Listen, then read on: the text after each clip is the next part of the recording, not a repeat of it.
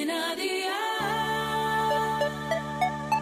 Dial Podcast, más allá de la música. Perro, ¿qué dices? Un podcast de Cadena Dial presentado por Laura Trigo. Episodio 33. Gracias por elegir Perro, ¿qué dices? Aquí somos amantes de los animales, así que si eres pet friendly, serás bienvenido, bienvenida. Si amas a los perretes, aún más. En este capítulo de hoy además vamos a hablar de cómo adoptar un perro a la distancia. Adoptar un perro o un gato es un modo de involucrarse en una causa justa y por supuesto al que querer y cuidar como merece. Internet es una herramienta útil para conseguir un hogar a un animal que no lo tiene y de este modo frenar la creciente tasa de abandono.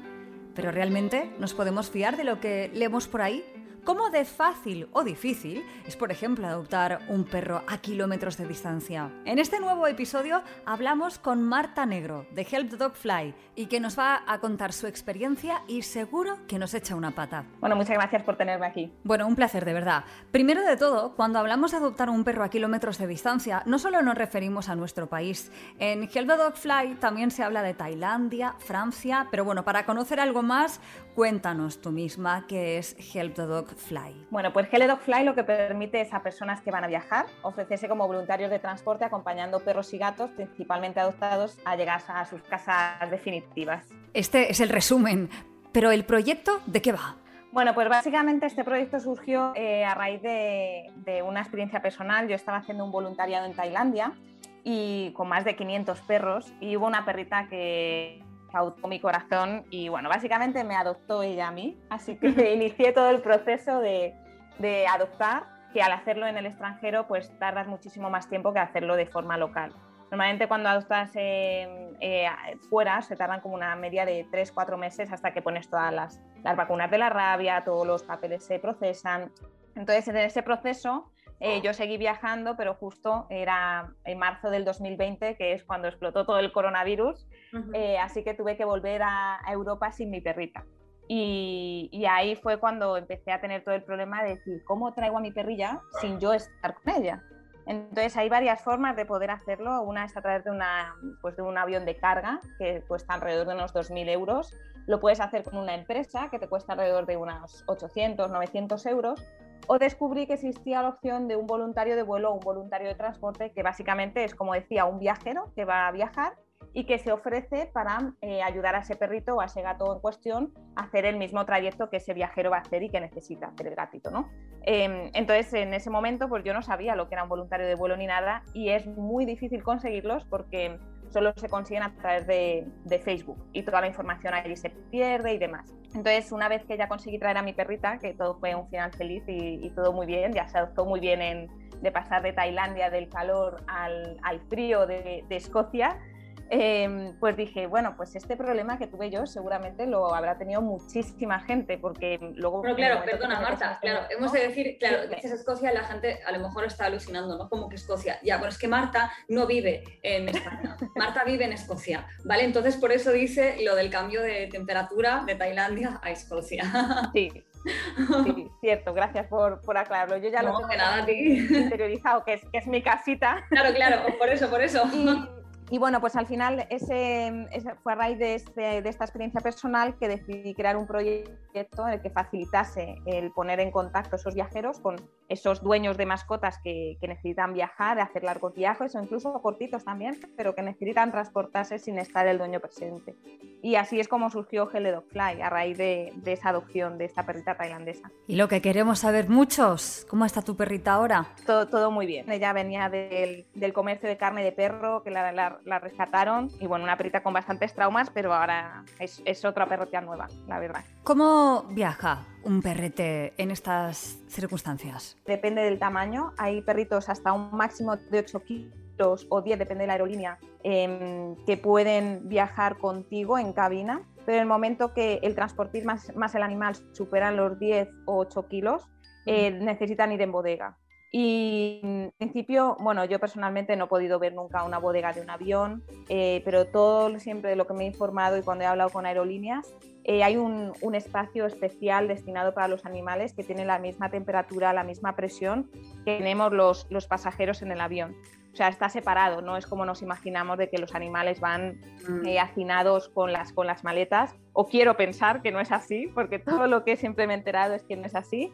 Em, confiaría de que si no tienes otra opción y necesitas que tu animal viaje en, bodega, pues que lo hagas tranquilo, que la verdad que los accidentes eh, son muy poquitos los que suelen ocurrir. Una cosa, y si son muchas horas de trayecto que el animal necesita hacer sus paseos, sus necesidades, ¿esto cómo se le montan? Claro, eh, bueno, es un tema peliagudo. Eh, siempre se recomienda que si no está el dueño presente ni nada, que no se, no se les saque a pasear.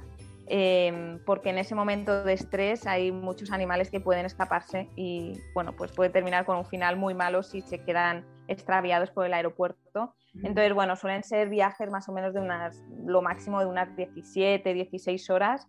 Entonces se recomienda que antes de que el animal suba al, vuelo, bueno, pues que se le, se le canse, se le saquen largos paseos, que esté bien cansado, eh, para que la mayor parte del tiempo la haga, la haga durmiendo.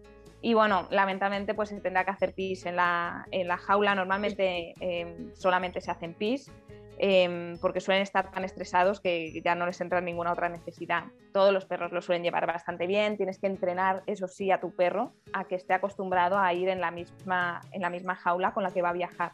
Que un mes antes o unas semanas antes el perro se sienta a gusto en esa jaula, que lo note como que su espacio es seguro para que en el momento en el que vaya al avión sea algo demasiado traumático. ¿Cómo nos confiamos de las páginas de internet a la hora de adoptar un perro? Y además a kilómetros de distancia, ¿no? Ahora queremos adoptar un perro y ¿qué tenemos que hacer? Ir a refugios que, sean reconocidos o, que, se sepa, ¿no? Que son refugios establecidos.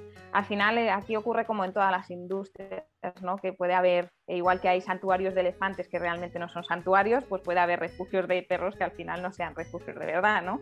Pero normalmente suele estar bastante bien controlado, los refugios se conocen entre ellos y si vas a un refugio que sabes que, es de verdad, no, no, tiene que haber ningún problema y siempre te ayudan en todo el proceso. Y luego ya, pues si necesitas ayuda en el transporte, pues entonces ya eh, contactas con nosotros en Gel de Dogfly y a ver si hay algún, algún viajero que justo vaya a hacer ese mismo trayecto para llevarte al perrito. Fuera de nuestro país, aquí en España, lo digo porque recordemos que tú estás viviendo en Escocia, es muy difícil adoptar a veces. ¿Cuánto puede tardar un animal fuera de nuestro territorio en ser adoptado? La mayoría no, no son adoptados nunca. Eh, la adopción local en Tailandia, que es lo que yo conozco, eh, pues es bastante baja. Cuando estuve allí sí que es cierto que la forma en la que se suele tratar a los perros no es la misma que conocemos, ¿no? por ejemplo, en España. Eh, pero también lo llego a entender, ¿no? porque hay zonas de Tailandia que son muy pobres. Si tú no tienes casi para comer, tampoco vas a, tu prioridad va a ser cuidar un animal. ¿no? Entonces también hay que entender las, las circunstancias que rodean todo, pero normalmente las, las adopciones que, eh, que ocurren en Tailandia, algunas son locales, pero hay muchas que son internacionales pues de viajeros que van a hacer allí voluntariados y se enamoran, como me pasó a mí de un perrito.